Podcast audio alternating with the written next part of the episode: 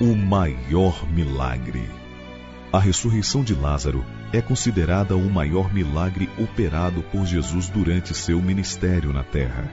Através dessa série de sermões, o pastor Ranieri Sales nos abre a mente para compreender as surpreendentes lições dessa história. Este é o quarto sermão da série intitulado O Deus do Impossível. Estamos estudando no capítulo 11 do Evangelho de São João, o maior milagre operado por Jesus quando esteve aqui na terra em seu ministério. Muitos foram os milagres operados por Jesus. Um dos evangelistas chega a dizer que se alguém quisesse escrever tudo o que Jesus fez, não haveria tinta e papel suficiente em todo o mundo para descrever todas as coisas. No entanto, a Bíblia relata aquilo que é de mais essencial, que é de mais importante. Cada milagre, cada passagem do ministério de Jesus, cada sermão pregado, cada ensinamento, cada, cada atitude, cada reação, cada postura, cada encontro envolvendo a pessoa de Jesus, traz lições muito importantes para a nossa vida. E a Bíblia, o objetivo da Bíblia é basicamente este e esse milagre, a ressurreição de Lázaro, de todos os milagres operados por Jesus, é considerado o maior milagre. E como eu já tenho dito aqui em outras oportunidades, muitas lições podem ser extraídas a partir deste milagre relatado no Evangelho de São João, no capítulo 11. A lição de hoje eu poderia dizer que não vai ser extraída de um verso específico, embora eu vou convidá-los a lermos alguns versos. Mas a lição de hoje é a lição que nós podemos extrair do todo da história. Uma conclusão a que nós podemos chegar quando lemos, quando ouvimos, quando conhecemos essa história maravilhosa, uma lição que transborda no todo da, dessa história, desse episódio. Lázaro estava doente, as suas irmãs mandaram, enviaram um mensageiro para chamar Jesus. Jesus demorou um pouco. Finalmente, quando Jesus chegou, Lázaro já havia sido sepultado fazia quatro dias. As pessoas reclamavam, se queixavam, alguns criticavam a Jesus, porque Jesus tinha demorado demais, era para ele ter chegado antes para curar Lázaro na sua enfermidade. Mas finalmente Jesus se depara diante do sepulcro de Lázaro e dá aquela ordem, aquela voz retumbante dizendo: Lázaro, vem para fora. Eu imagino que não foi à toa que Jesus deu esta ordem chamando Lázaro pelo nome. Porque o poder que sai da voz de Jesus é tão grande que eu fico aqui comigo imaginando que se ele simplesmente tivesse dito assim: você que morreu, vem para fora. Eu acho que milhares de túmulos iam se abrir ali naquelas redondezas. Que acham vocês? Que pensam? Tal é o poder que sai da palavra de, de Jesus. Tal é o poder que Deus tem. Por isso Jesus disse: Lázaro, como quem diz assim: Olha, dessa vez é só você, Lázaro. Há um dia reservado para os demais. Mas dessa vez é só você. Jesus precisou ser específico porque senão poderia causar um problema. É claro que isso aqui é resultado das minhas imaginações, a Bíblia não, não entra nesses detalhes. Mas eu quero convidá-los para lermos alguns textos isolados aí e vamos ver que lição é essa que transborda do todo dessa história. São João, capítulo 11. Imagino que todos já estão com a Bíblia aberta, você que está me acompanhando, aí numa igreja, no auditório, em casa, eu convido você também a abrir a sua Bíblia. Vamos buscar agora na palavra de Deus as lições que, que Deus tem para nós neste momento. Capítulo 11 de São João, vamos ler a partir do verso 11. Diz assim: Isto dizia e depois lhes acrescentou: Nosso amigo Lázaro adormeceu, mas vou para despertá-lo. Disseram-lhe, pois, os discípulos: Senhor, se dorme, estará salvo. Jesus, porém, falara com respeito à morte de Lázaro, mas eles supunham que tivesse falado do repouso do sono. Então Jesus lhes disse claramente: Lázaro morreu. Deu para entender agora? Lázaro morreu. O verso 17. Chegando Jesus, encontrou Lázaro já sepultado havia quatro dias. E agora vamos para o verso 43. E tendo dito isto, clamou em alta voz: Lázaro, vem para fora. E a primeira parte do verso 44 diz com tanta simplicidade, uma declaração singela, simples, simplesmente diz assim: saiu aquele que estivera morto. Eu posso resumir o sermão deste momento em uma frase. Tudo o que eu vou falar para vocês hoje pode ser resumido em uma frase. E esta é a lição que podemos extrair dessa história como um todo. A mensagem de Deus para mim e para você neste momento é esta: Deus tem poder. Eu vou repetir, eu ouvi, um, eu, eu ouvi um amém que me entusiasmou um pouquinho. Mas se você crê, se você, se você sente o seu coração arder com esta declaração, expresse isso com um amém. A mensagem de Deus para nós hoje é esta: Deus tem poder. Amém. amém. Deus tem poder. O que extraímos dessa história, tantas lições podem ser tiradas e estamos estudando, mas basicamente a história que tá, está no todo desta história, a, a, a lição que está no todo dessa história é esta: Deus tem poder. É possível que você esteja pensando aí, mas estamos aqui para ouvir o pastor pregando e ele veio aqui para dizer que Deus tem poder? Isso nós já sabemos. Mas você sabe por que eu vim aqui dizer isso hoje? Porque eu sei que muitos aqui têm esquecido que Deus tem poder. Deus tem poder. Agora, uma pergunta para reflexão nossa. Perdão. O que significa dizer isso? Deus tem poder. Há muitos anos atrás, eu, eu fui a uma oficina eletrônica. Estava acompanhando um amigo meu, e enquanto eu aguardava o meu amigo ser atendido, eu vi uma pequena placa dizendo algo que chamou a minha atenção. E dizia mais ou menos assim, eu não me recordo exatamente a, a, as palavras exatas, mas dizia mais ou menos assim: Nesta oficina, os concertos difíceis fazemos no mesmo dia. Os impossíveis pedimos um dia de prazo. Aquilo chamou a minha, a minha atenção. Será que há conserto para o impossível? Será que há conserto para o impossível? Eu não vou julgar agora a, a veracidade ou não daquela placa, mas olhando a história da ressurreição de Lázaro, eu aprendo uma coisa: que este Deus que tem poder é o Deus do impossível. Não existe impossibilidades para Deus. Alguém já disse de forma até poética que a impossibilidade humana é a oportunidade de Deus. As maiores demonstrações do poder de Deus acontecem exatamente nos momentos de maior impossibilidade humana. Portanto, quando você achar que está tudo perdido, que já não tem solução, é impossível, então espere, porque chegou a hora de Deus agir. Esse Deus tem poder, o Deus do impossível. E eu volto à minha pergunta: o que significa dizer Deus tem poder. É tão ampla essa declaração, essa verdade. É tão absoluta, é tão abrangente.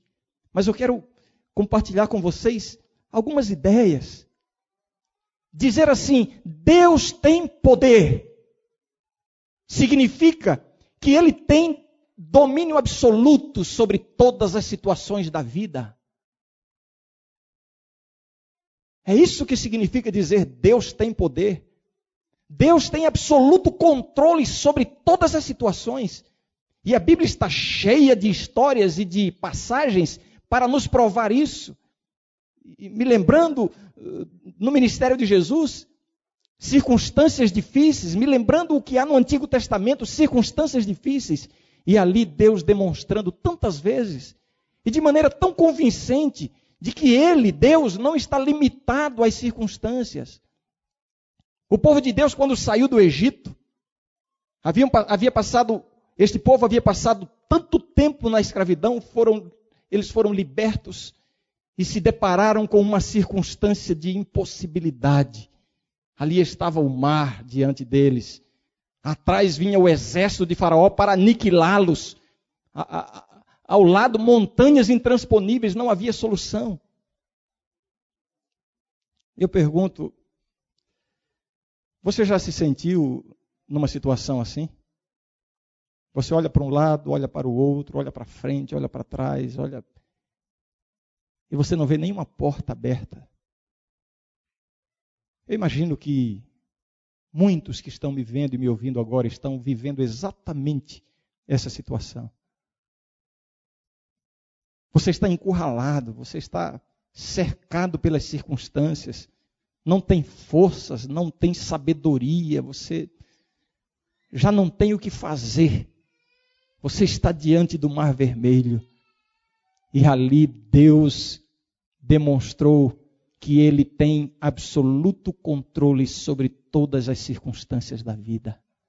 O que foi que Deus fez? Deus veio com a solução mais inusitada e mais imprevisível possível.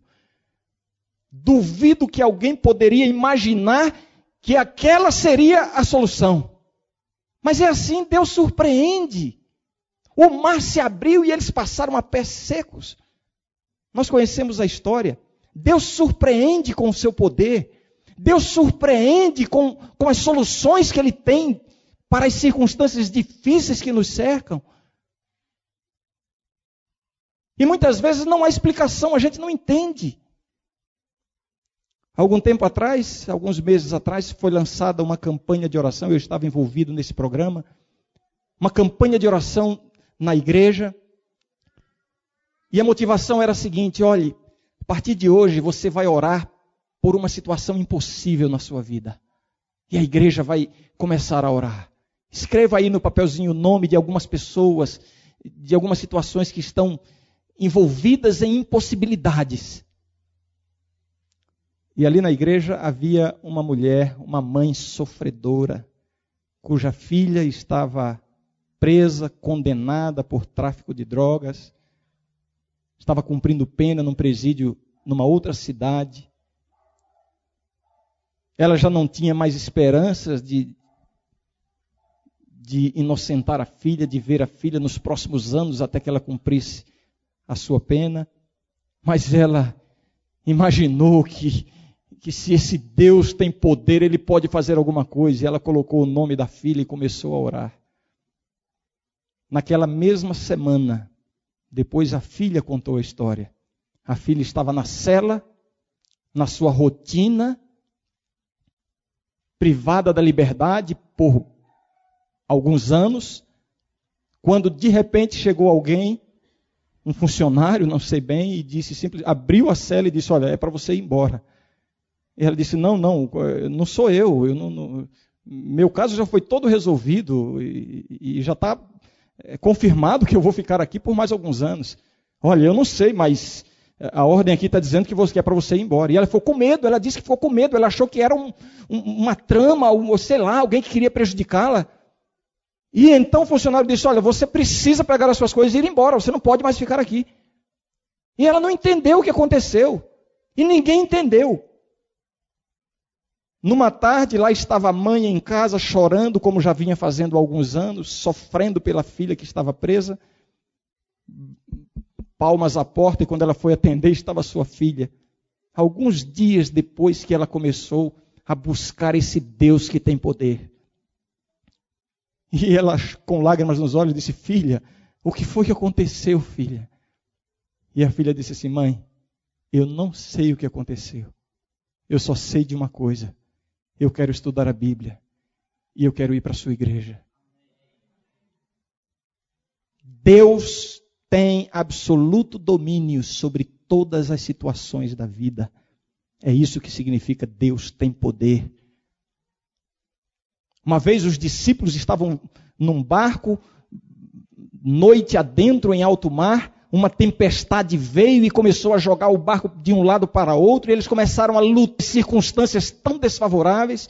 Logo perceberam que, que a tempestade era mais forte do que as suas próprias forças, logo perceberam que a situação era mais crítica do que eles podiam suportar.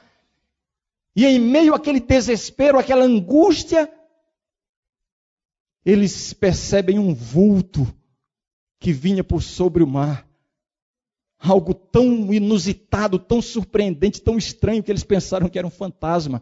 E a Bíblia nos diz que eles gritaram: é um fantasma! Mas não era um fantasma. Ali estava esse Deus que tem poder. E Jesus disse assim, lá no meio da tempestade, andando sobre as águas, Jesus disse assim: Sou eu, não temais coisa. A gente precisa, às vezes, parar no meio da tempestade, no meio dos problemas, no meio do vendaval. A gente precisa, às vezes, parar para ouvir Jesus dizendo assim: Olha, eu estou aqui, não tema, sou eu.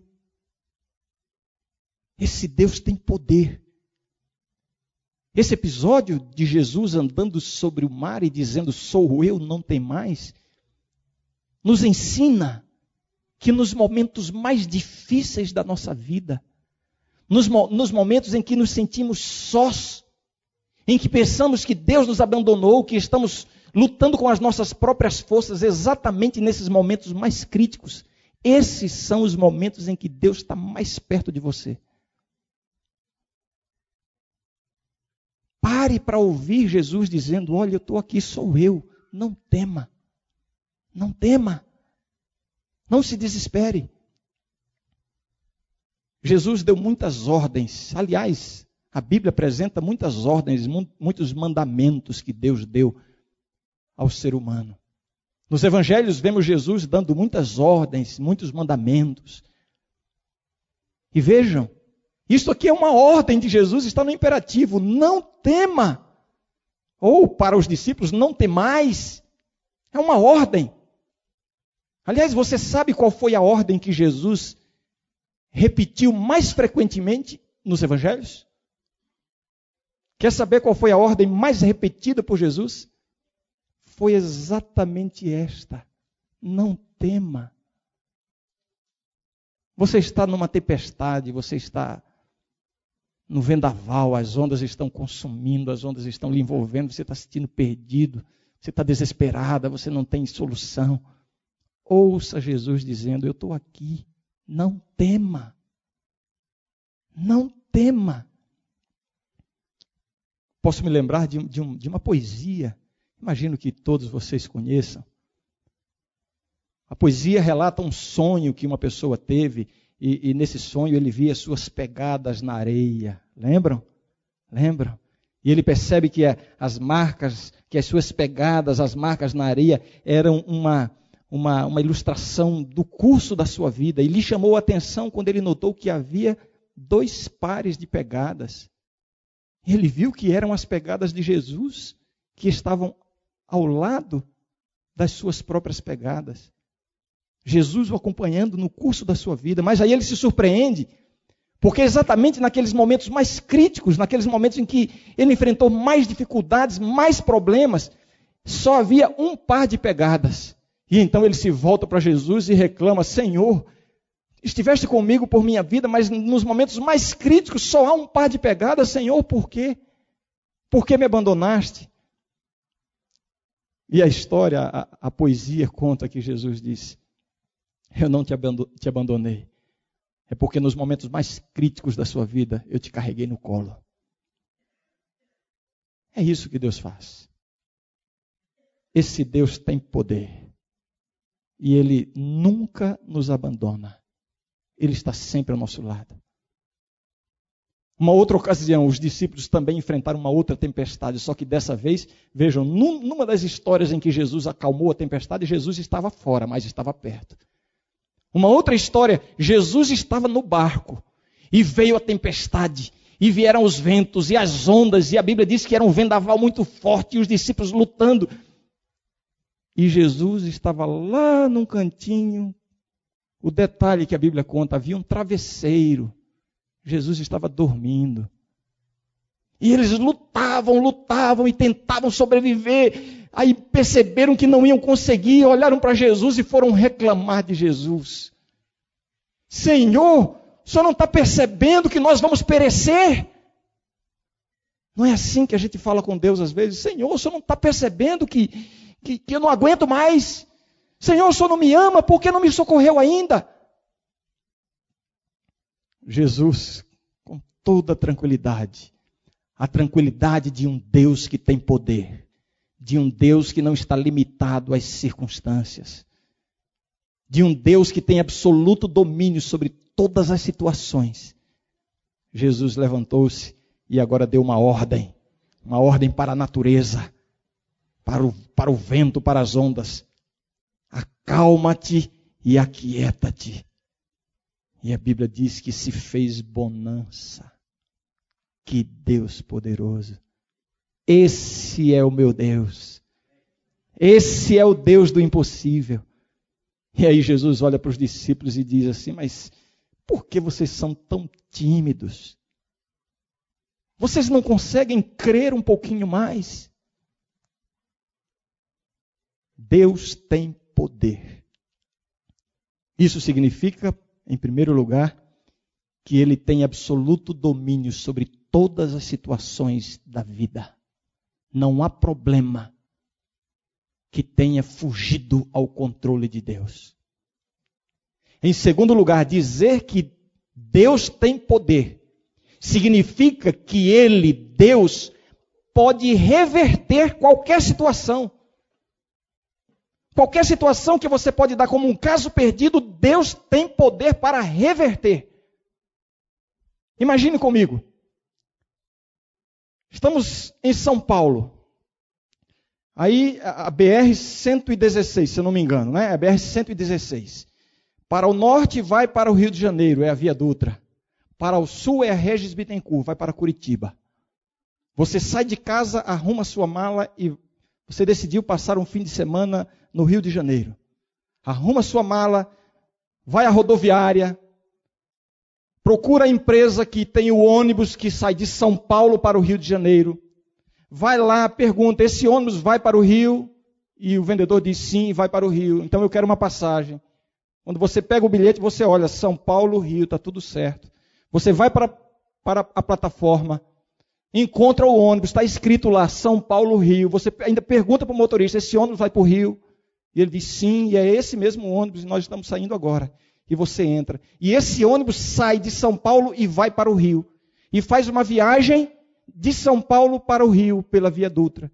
E este ônibus chega no Rio de Janeiro. Mas aí você desembarca em Curitiba. É possível? Não é possível. A senhora fez assim, né? Não é possível. Porque não pegou o ônibus errado, estava tudo certo. É possível? Não é possível se Deus não entrar na história. Mas se Deus entrar, Ele pode reverter as coisas. Isso aqui não é invenção minha, não. Eu estou relatando uma história que está na Bíblia. Só que na Bíblia conta a história não de São Paulo, Rio de Janeiro e Curitiba. Na Bíblia há uma história que conta assim: Deus chegou para um profeta e disse assim: Jonas, vai para Nínive. Eu tenho uma missão para você em Nínive.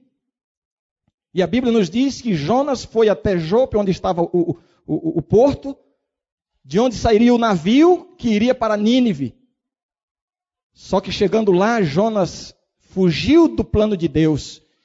E a Bíblia nos diz que ele comprou uma passagem, pagou por isso pagou, comprou o bilhete para viajar no navio que ia para Tarsis e não para Nínive. E ele entrou no navio que estava saindo para Tarsis.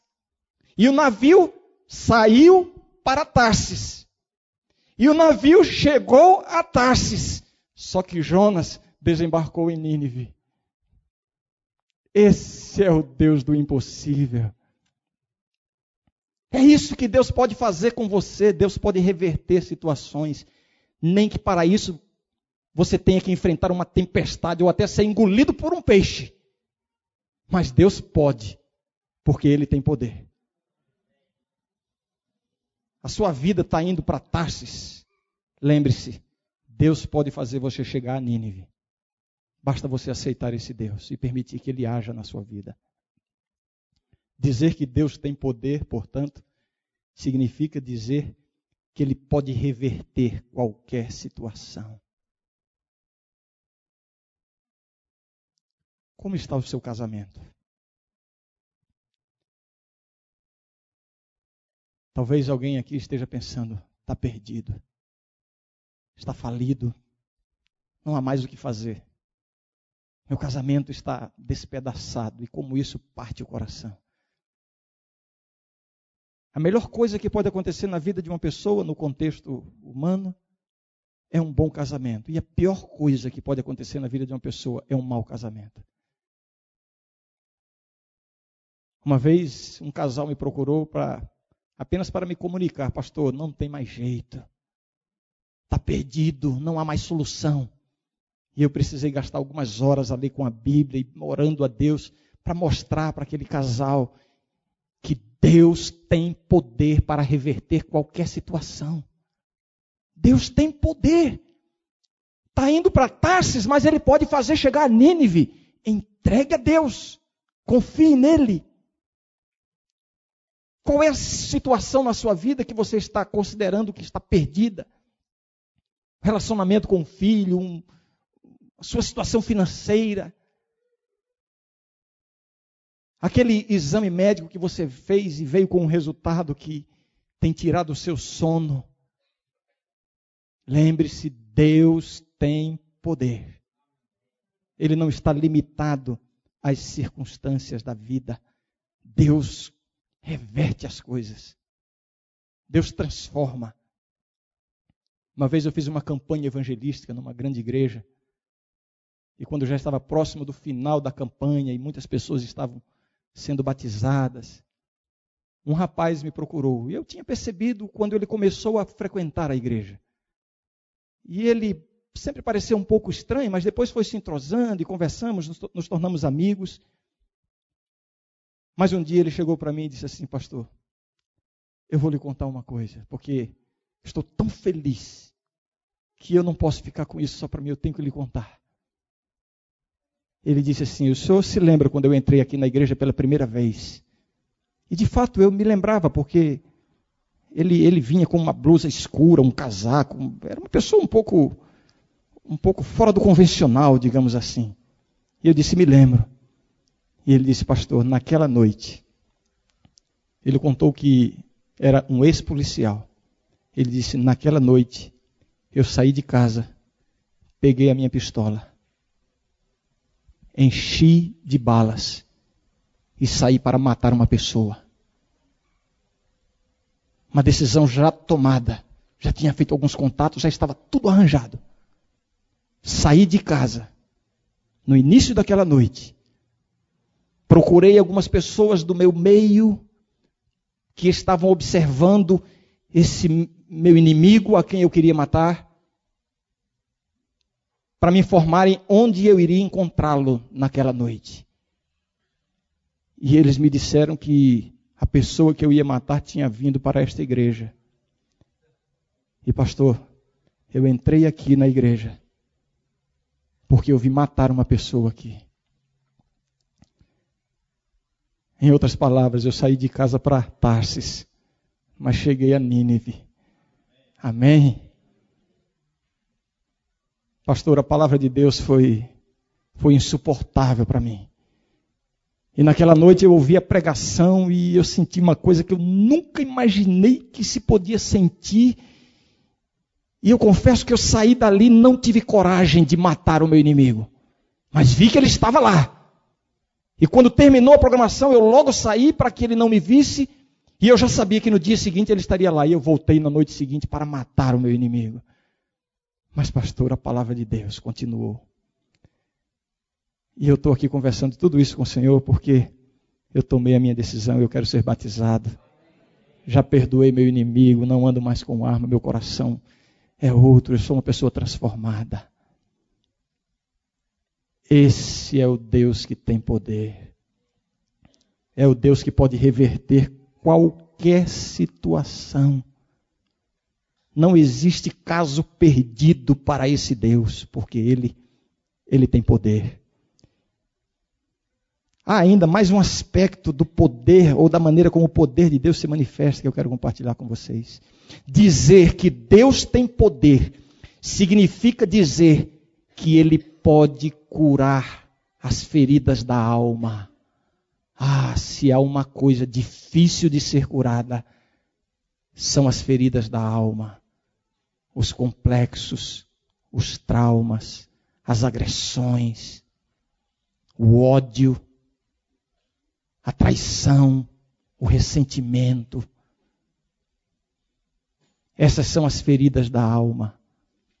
E eu estou aqui esta noite para lhe dizer que Deus tem poder para curar as feridas da alma.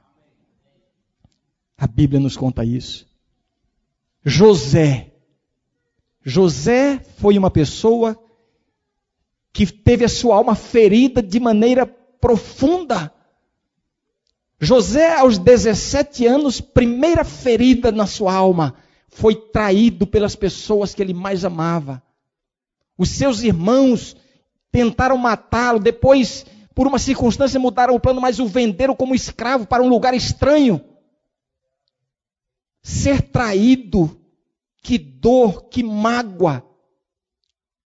Existem estudos comportamentais que dizem que o, o maior estresse que uma pessoa pode sofrer é a morte de um filho. E o segundo maior estresse que uma pessoa pode sofrer é ser traído por um, por um ente amado. Que dor profunda. E José foi traído pelos seus irmãos. Chegando lá no Egito, ele foi ser escravo. Não vou entrar em detalhes da história. A mulher do seu do seu, como a gente diz, do seu amo, do seu. É isso mesmo, né? Tentou seduzi-lo, mas José sabia que a sua segurança unicamente residia em permanecer nos caminhos de Deus, não cedeu à tentação e ela então falsamente lhe fez uma acusação e ele foi preso, como se ele tivesse tentado seduzi-la. Foi lançado numa prisão escura, fedorenta, injustiçado. Você já foi injustiçado alguma vez na vida? Que coisa difícil de enfrentar. Traído, injustiçado. Chegando lá, passou alguns anos preso.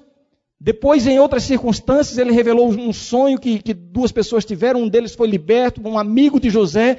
E agora José viu que esta pessoa que seria liberta iria trabalhar junto com o faraó.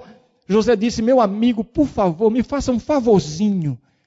Quando você estiver na presença do Faraó, conte para ele a minha história, lembre-se de mim. E a Bíblia nos diz que o amigo não lembrou de José. Que marcas profundas, traição, injustiça, desprezo. José se tornou, pela bênção de Deus, a segunda pessoa mais importante do Egito. E no momento de, de fome na terra, os seus irmãos, aqueles que o haviam traído, aqueles que não faziam ideia de onde José poderia estar sendo um escravo, vieram ao Egito para providenciar o alimento e a pessoa que iria recebê-los era o governador, José, o seu irmão. Eles não reconheceram José, José os reconheceu. E agora José tinha, tinha que reagir. Como reagir? diante da traição, como reagir diante das feridas da alma. E eu quero dizer para você que humanamente, humanamente, um coração profundamente ferido não consegue perdoar. E José agora tinha a alternativa de Deus e tinha a alternativa do diabo. Sabe qual é a alternativa do diabo? quando você é traído, quando você é injustiçado, quando você é agredido, quando você é esquecido, quando você é desprezado. Sabe qual é a alternativa do diabo? É odiar e se vingar. E José tinha tudo nas mãos para fazer isso. Mas José preferiu a alternativa de Deus. E a alternativa de Deus é, é simples. É o quê?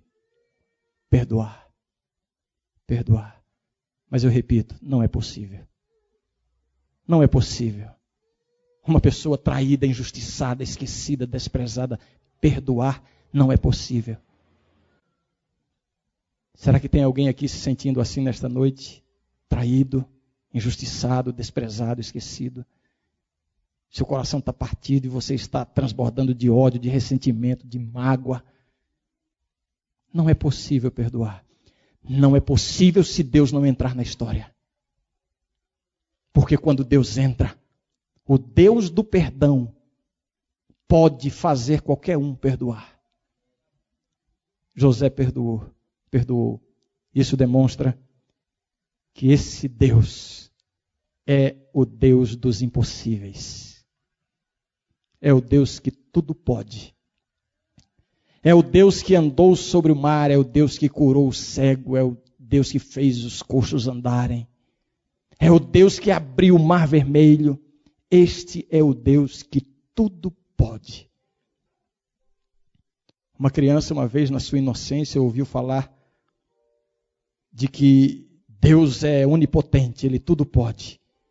E na sua imaginação infantil, perguntou para, para um adulto, para o papai: Papai, é verdade que Deus pode tudo? E o pai disse: Sim, meu filho, Deus pode tudo. É verdade que Deus tem muito poder? Sim, meu filho, é verdade. Papai, Deus pode fazer qualquer coisa que Ele quiser? Sim, meu filho, Ele pode fazer qualquer coisa.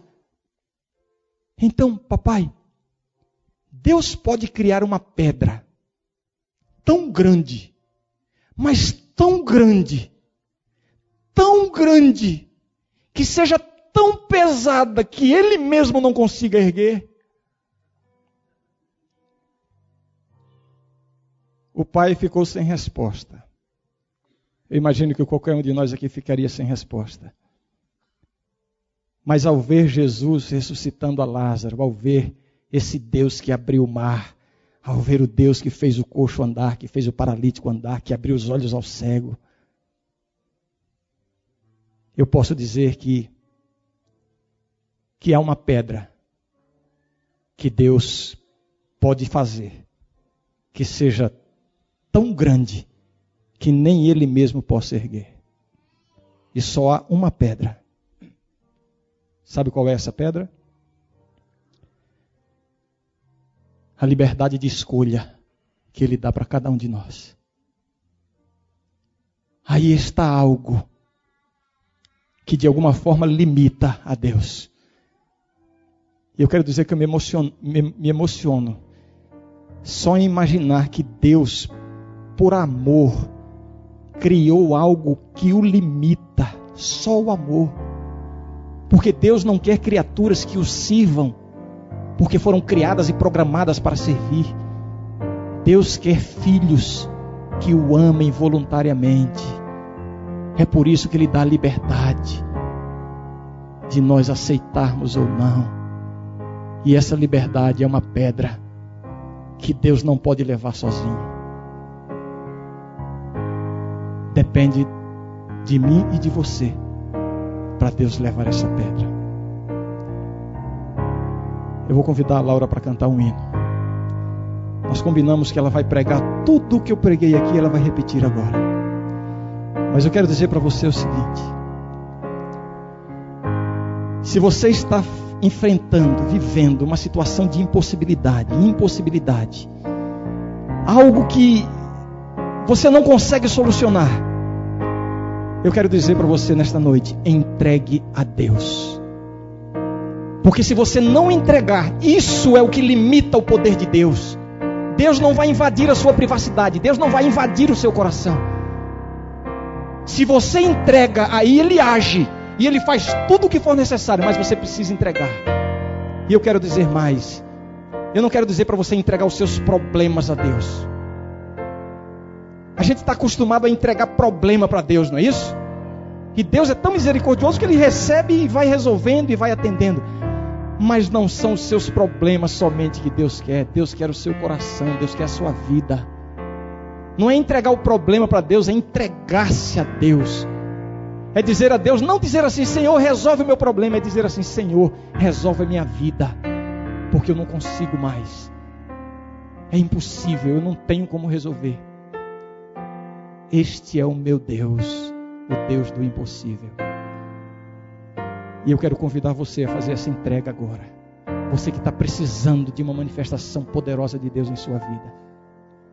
Eu quero convidar você, enquanto a Laura, a Laura canta, a se levantar do lugar onde você está e vir aqui à frente. Nós vamos orar a Deus.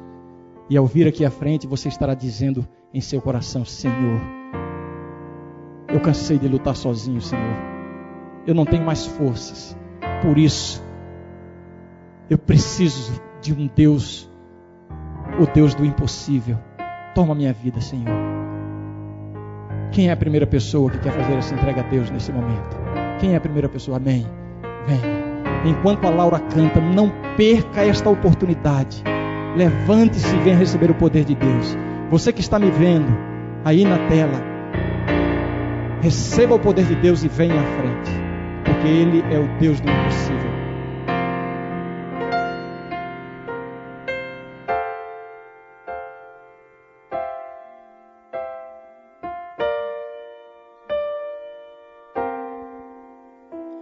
O meu Deus é o Deus do impossível.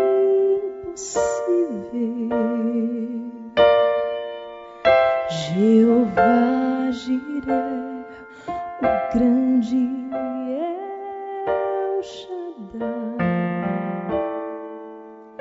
que abriu o mar vermelho e ao seu povo fez passar, que da rocha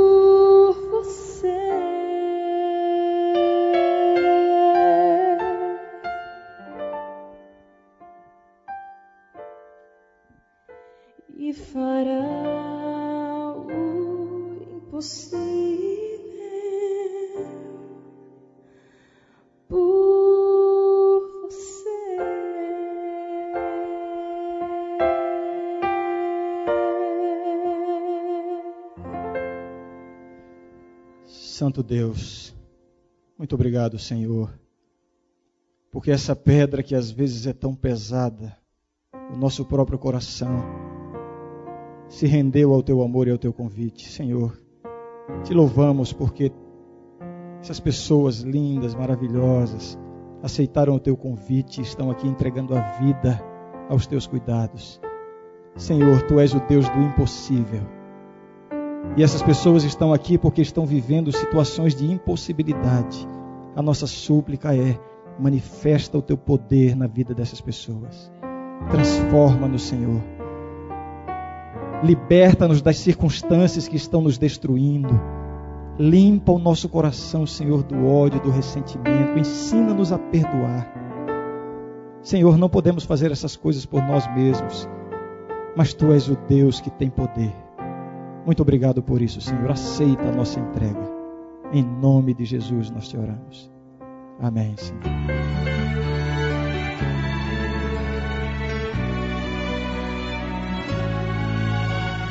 Este sermão que você acabou de ouvir faz parte da série O Maior Milagre, do pastor Ranieri Sales. A série completa está disponível no site www.audioesperança.com.